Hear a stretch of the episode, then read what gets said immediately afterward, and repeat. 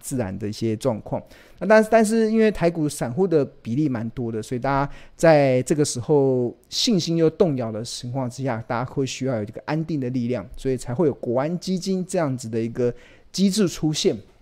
然后我觉得不管结果如何啦，其实我们从历史的经验来看的话，那当然都是对台股有一些相对稳定的一些效果。那至于这个稳定的效果，它今年会不会再重新复制？前几年前几次的一些状况，那我们就静待后续的追踪了。OK，好，那我今天想要跟大家提的啊，其实就是呃，因为现阶段啊，尤其我们看到很多的这个股票都跌到一些相对便宜的时候，其实很多人会开始就觉得存股这件事情啊，它。在存的过程中可能会信心动摇，因为你在存股的时候，你会存到后来啊，你会有一种压力，是我到底是在存股，是在存股票，还是在存骨头？对啊，存到白骨一样，对啊，越存越越心酸，越越存，因为你看股价一直跌嘛，你会越存越心酸，对啊。那呃。我以这个台股的纯股族很喜欢的金融股好了，来当做一个案例好了，这是纯股族非常喜爱的一个族群，金融股。那四月份以来啊，其实我们有发现到整个的金控股的股东人数啊，还在持续的走升哦。四月份以来，股东人数是增加了三十一点四万，那总股东人数是来到六百二十四万，这个是创下历史最高的一个状况。但是四月份以来，整个金融股的指数是跌了十九点七 percent，对啊，这跌了十九点七，就是所以金融股越来越多的股东，然后但加入了存股的行列，但是却开始忍受这个股价在这四月以来已经跌了十九点七 percent 的这样子的过程。那这个统计到七月八号，那其中最多。股东人数增加最多的前三名的金控公司啊，第一名是开发金，哇，开发金从原本快二十块，已经跌到只剩下，呃，好像十二十三块嘛，对啊，所以大家一直跌的过程中，很多的投资人就眼睛就张开了，就哇，很便宜，很便宜了，然后所以就开始一路的一直买，一直买，一直买，所以我们看到开发金四月以来的股东人数是增加了六点六万，然后总股东人数是来到了八十五万，这是非常多的一个金。非常多的人数，但四月份以来，即使有这么多的股东，这么多的人涌入去买开发金，但是开发金的股价从四月份以来也跌了三十二点八趴，是一个蛮大的跌幅哦。那股东人数增加最多的第二名是元大金，这个以证券为主体的这个金控公司，它四月份以来增加了四点四点六万个股东，那总股东数是来到了四十一点六万。但是这么多人买，但是它的股价四月份以来还是持续的跌了二十五 percent。那第三名是呃股价在十块钱以下，很多人觉得高价的金融股，他们觉得可能兴趣缺缺，反而想要去入手这种十块钱以下的。那星光金就是很多人的选择的标的。那星光金在四月份以来的股东人数是增加了四万，增加了四万。那那总股东人数是来到四十六点一万。但是股价却跌了二十一趴，哇！就是越买越跌，然后越跌，然后小股东就越买。那因为它是存股族的一个非常喜爱的一个标的跟族群嘛。那讨论在讨论这个金融股这段时间的存股这个过程啊，其实呃必须得去思考，就是为什么金融股这段时间会跌这么惨？我觉得有个很大的原因，当然就是。它的获利真的是出现蛮大的衰退，获利真的出现蛮大的衰退。当然有表现不好的，但也有表现好的。我们先来看这个表现好的啊，表现好的这个金融股的获利的前五名。我这个是以二零二二年前六月的 EPS 跟去年同期相比啊，也有表现好的，就是比去年同期还要进步的。那第一名当然是台企银，它。今年前六月的 EPS 是零点五三，那去年是零点三三，所以年增率是六十趴哦，跟去年同期还是增加了六十 percent。那第二名的是彰银，彰银二零二二年的前六月 EPS 是零点五，然后跟去年同期相比零点三九，是成长了二十八趴。那第三名的是高雄银，今年前六月是零点四八，跟去年同期的零点四五来比是六点六七。那第四名是王道营，他今年前六月是零点三二，跟去年同期的零点三一比是成长了三点二三。那大家有没有看到一个数字？其实你看王道营这个比值比去年增加了零点零一元 EPS，它都可以名列到 金融股获利的排名的第四名，对啊，那就会想到哇，金融股在今年今年的上半年真的是获利是出现一个蛮大衰退的一个状况呢。那像永丰金这个今年前六月 EPS 是零点七三。跟去年同期相比的零点七六还是衰退了三点九五，对啊，衰退三点九五，它不止可以排名所有金融股的第五名，如果是以金控公司来看的话，它是排名第一名，对啊，金有台台湾有十五家金控嘛，那全部都衰退。那衰退最少的就会变第一名，那衰退最少就是永丰金，是衰退了三点九五 percent，就名列第一。所以从这个数字来看，就可以看出来金融股的获利真的是四个字：惨不忍睹。真的，尤其在今年上半年是惨不忍睹。那更不用说倒数的获利的倒数五名啊，最惨的是星光金，今年的前六月 EPS 是零点一六，跟去年同期的一点零三来比，是衰退了八十四 percent。金城银前六月是零点七六，跟去年同期相比衰退了八成。那新台新金前六月 EPS 是零点三二，跟去年同期的一点一相比衰退了七成。那联邦银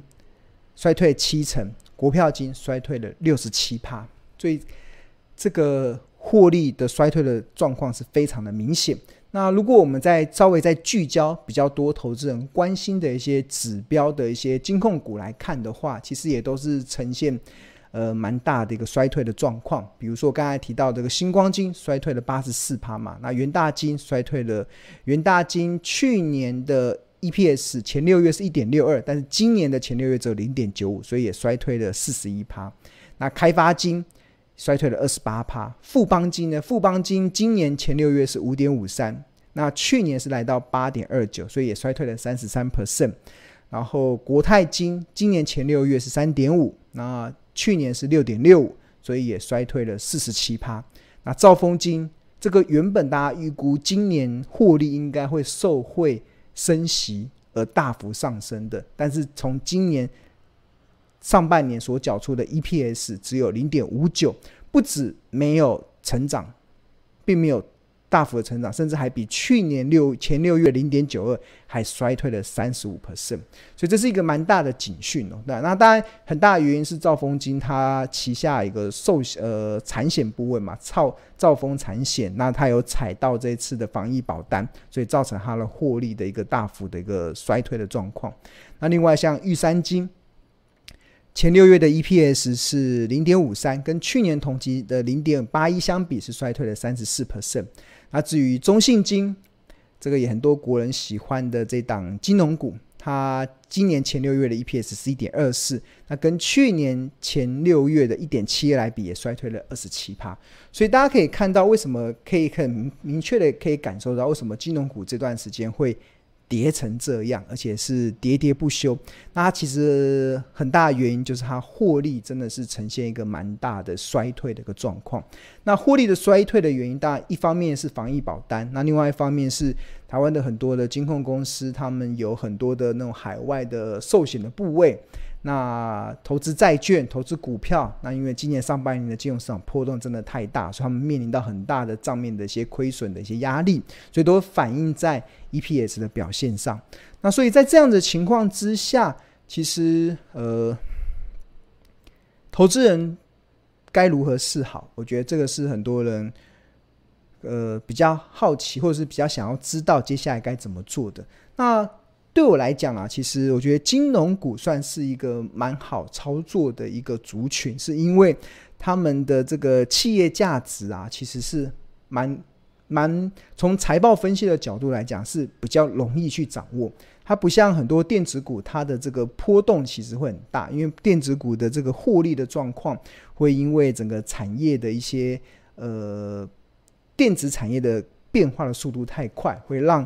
在在企业价值估值上，你要花比较多的心思去做一些准备，做一些判断。但是金融股啊，其实我个人其实认为，其实你你用这个所谓的净值比的角度来看，其实大概股价净值比的角度来看，大概都可以抓十之八，应该是八九不离十，八不大概都可以抓到它合理的价格的区间，对啊。那当然，我觉得。现在，如果你问我金融股是不是存股，我会告诉你，诶，开始了。因为为什么？因为很多的公司都已经跌到了便宜，甚至跌到了特价。就像是三四月，你问我金融股可不可以存，我觉得要再看看，因为很多的股股票，很多的金融股，即使是我们觉得很资资优生的金融股，它的股价都已经涨到了昂贵价了，甚至有些还涨到疯狂价。那时候你在存股，你的那个呃。不能说你一定会赔钱，但是你长线存股的价值是大幅的下降，或者是长线存股的效益其实大幅的下滑。但是经过这一波的跌幅之后，反而很多的金融股已经慢慢的开始掉到了我觉得便宜的好价位，甚至有机会，如果这一波的大盘有出现任何的更大的风吹草动，风吹草动，它甚至有机会让你可以买到特价，所以。懂得企业价值这件事情，其实是我觉得还蛮重要的一个在投资的一个让你会有定见的很重要的依据。那谈到了金融股，我们刚刚有提到三档，在四月份以来，这个股东人数增加最多的，那我们可以试着去透过这个财报分析去计算出它合理的企业价值。那比如说这个开发金来讲好了，开发金它最新一季的每股净值是十四点三三。那以它近两百四十天平均净值比一点零九来看的话，那合理的股价就乘以一嘛，就十四点三三乘上一点零九，十五点六。那合理不代表你可以买，通常我们价值投资的这个门派，我们会喜欢买在便宜，甚至希望能够买在特价，因为你这样才有超额的空间，买到合理。啊，就只是合理嘛，合理就就可能就是赚赚赚它的股利就好，或者是没有太多的超额的空超额获利的空间。但是如果你能够买在便宜，能够买到特价，那你长期起来能够创造出来那个存股的效益就会大幅的上升。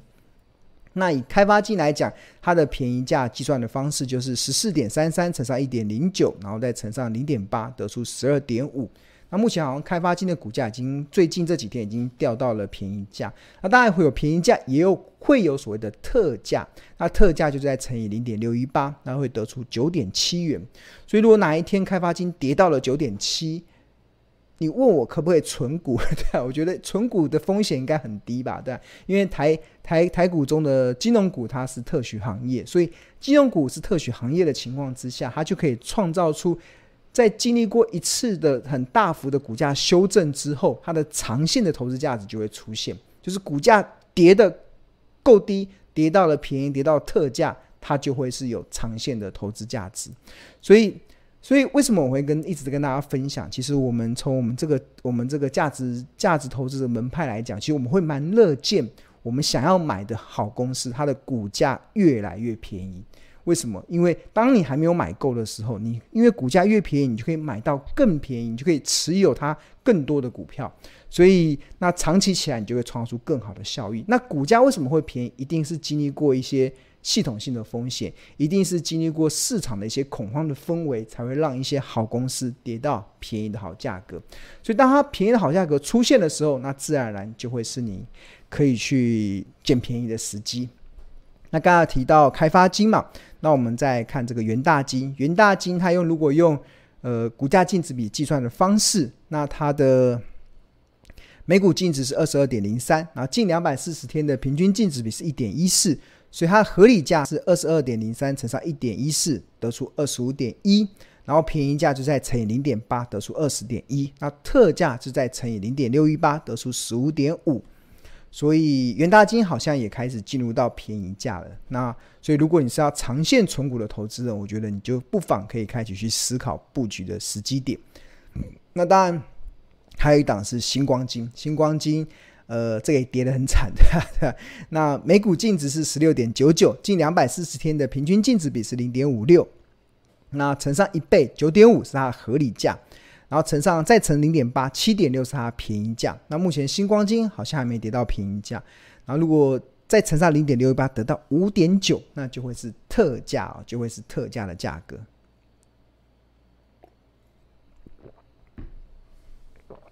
所以这个就是大家要去呃，我觉得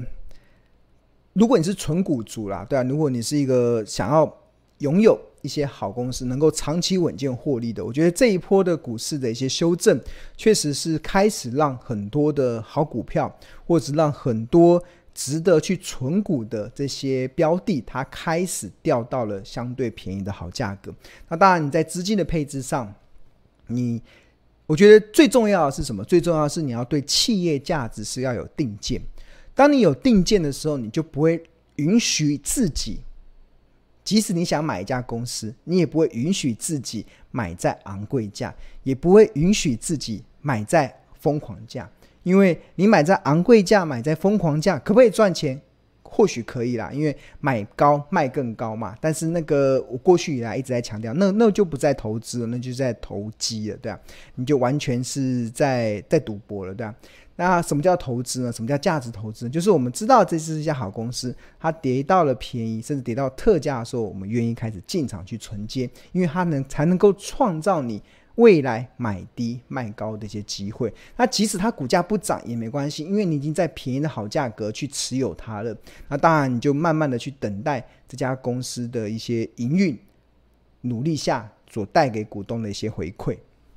所以这就是一个很重要的定见了，很重要的定见。好，那刚才有提到这个金融股嘛，金融股的这个企业价值啊，所以我可以跟大家来分享，就是我们这个标股金 APP，其实它。可以帮助大家可以快速的去筛选，如果你想要存哪样子的金融股，它哪一些的呃价格可以提供到一些比较甜美的一些部位。那像目前大家看到是这个标股金 APP 的画面，那下面这个有大盘，这边有大盘自选、龙选、筛选、主饼跟设定。那通常我会把我习惯长期追踪的股票，我会把它放在这个自选里面。自选里面，那第一个就是金融股嘛，那你就可以了解，诶，金融股，像比如说兆丰金，现在目前价格是三十四点八五，那值不值得投资？那你可以点进去，点进去是我们标股金 APP 里面，它有很多的一些栏位，那有包含了量价分析、K 线、财务、法人、筹码、大股东、河流图。那刚才庆隆。在上面简报中所提到的那个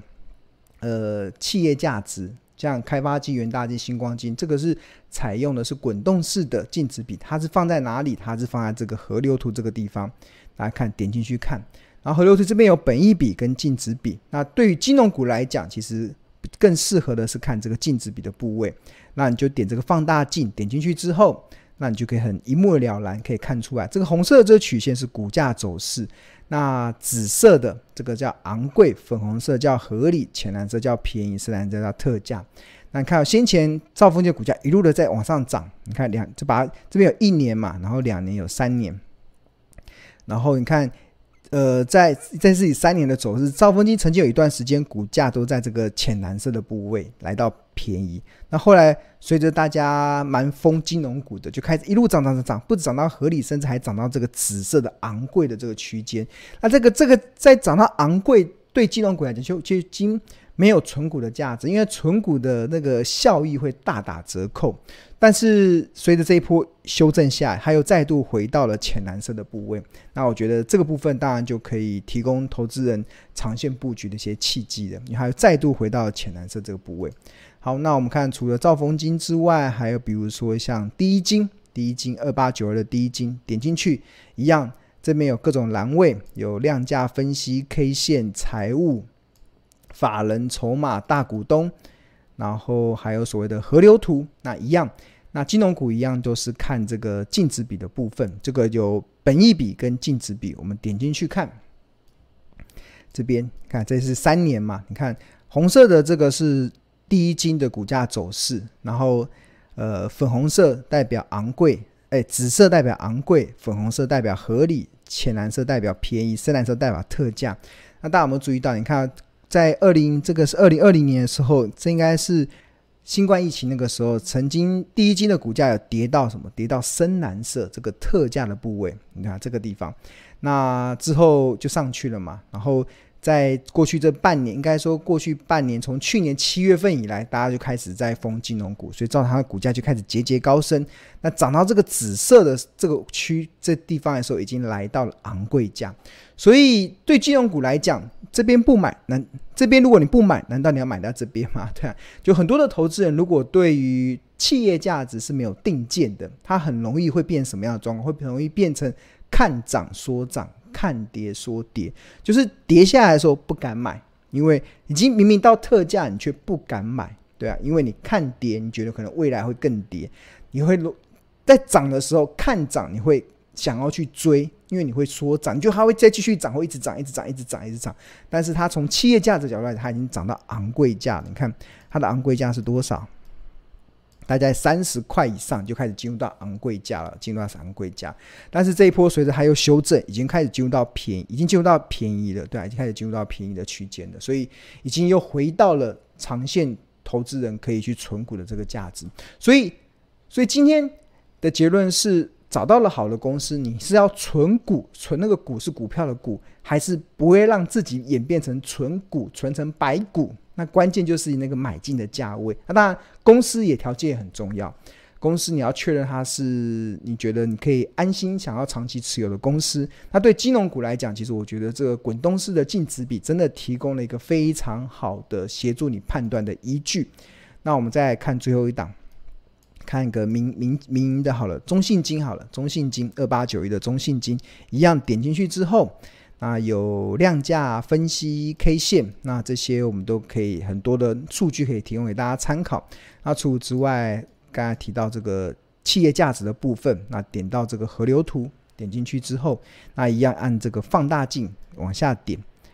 你看啊、这是它三年来走势，红色的这个是中信金过去的股价的走势，你看一样，在二零二零年的时候也曾经这个红色曲线也跌到什么？跌到特价啊，特价你不买。你要涨上去才想要买，大部分的投资人都是特价不想买，涨上去的时候就开始追，那就一路追追追追追到这个，它已经进入到紫色了，你还想追，对啊，那那就风险就会很高。你就在追的时候，你就已经不再投资了，而是让自己置入在赌博投机的这个氛围中，因为你已经进入到看涨说涨的这个投机的氛围中了。但但是随着这一波，你看啊，它这个纸上贵价应该就是三十块。以上就开始进入这个昂贵价了，昂贵价了。啊，当然最近又修正嘛，又开始修正，又开始进入到浅蓝色。那未来会不会跌到深蓝色？我们也不知道。那可能接如果跌到深蓝色，那代表可能金融股会遇到更大的利空的这些麻烦。但是好公司遇到麻烦事，其实就是价值投资一个非常重要的切入点，因为它可以让你用更便宜的价格买到这家公司，你何乐不为？对啊，比如说以中信金来讲好了，你在半，你在今年的四月份好了，你在今年四月份买一张要三万块，那现在买一张剩两万三，那同样都是买一张，对啊，你却可以省当场省七千。如果他哪一天跌到二十块以下，那你买一张就是当场省一万，那不是东西不是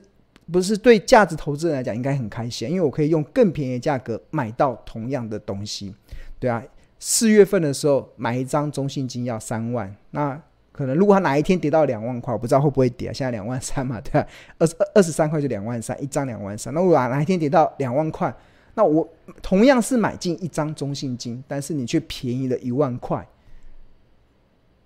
你不觉得是一个很棒的投资吗？对啊，对啊，我不知道为什么很多的投资人无法明白这件事情，就是呃，大家都常常在追逐那个股价的波动这样子，所以而不是用这个。投资的角度去看待，如果你是用投资的角度看待的时候，我相信你会有不一样的定见啊，对啊，会有不一样的想法。好，这边提供给大家去参考了。好，那刚才画面中我们提到的这个标股金 APP 嘛，那我们标股金 APP 它。它在这个如何计算好价格啊，其实提供了一个所谓的滚动式的本益比跟滚动式的净值比，这是市场唯一一个采用滚动式的。这滚动式就是采用近两百四十天。那从二零二二年七月十五号之后，我们又会开始加入呃近一百二十天跟近六十天，所以我们大概这几天我们就会更新版本。那为了去应应。联总会快速升息所造成的这个企业价值被快速被调整的这个变化，所以我们在新的一个版本中，从七月应该在目前按照工程师的进度来看，应该是七月十五号以后就会开始更新了，然后就会有我们这个滚动式的这个净值比，除了可以原有的两百四十天之外，我们还会再加入近一百二十天跟近六十天。那如果有一些产业变化比较快的，比较容易受到升息影响，你可能就参考近六十天，那你就更能够去抓到整个企业价值的合理的波动，因为它基本上它可以反映出更现即时的一个金融市场的变化。对啊，好，那这就是我们不断在优化进步的一个一个一个状况。OK，好，那如果你对订阅这个标股金 A P 有兴趣的话，我们有两个方案。第一个是月费方案，一个月付一二八零元。那庆隆其实是更推荐这个年费的方案，你一个月只要付一万两千八，你不只可以使用一年的标股金 A P P，然后甚至你还可以上二十五堂财报魔法的课程。那最新一班的课程会在七月二十五号，再过没几天就会开始上课。然后这里面会教大家怎么，我们的由我们的专业助，这不是我上的，这是由我们的专业助教来上的。他会教大家怎么看 EPS，教大家怎么看本益比，教大家怎么看现金值利率，教大家怎么看毛利率，教大家怎么看股东权益报酬率。一共二十五堂课的财报魔法班，这个是年费方案会加赠的，而且这个课程是可以让你重复观看无限次，直到你学好学满都不会加价。那除了年年费方案，除了有这个课程之外，它也有专属的赖群。那另外还有附讲义跟重点字卡。那到期之后的优惠续订价也是每个月八百八，也比一个月的一二八零还要便宜。所以我觉得这是可以诚挚的推荐给大家。OK。好，那如果你对我们的商品有什么想要进一步了解的，你可以先扫描这个 QR code 先可以加入这个免费的赖群，那我们有这些专业的助教，还有一些热心的学长姐可以去回答你相关的一些问题。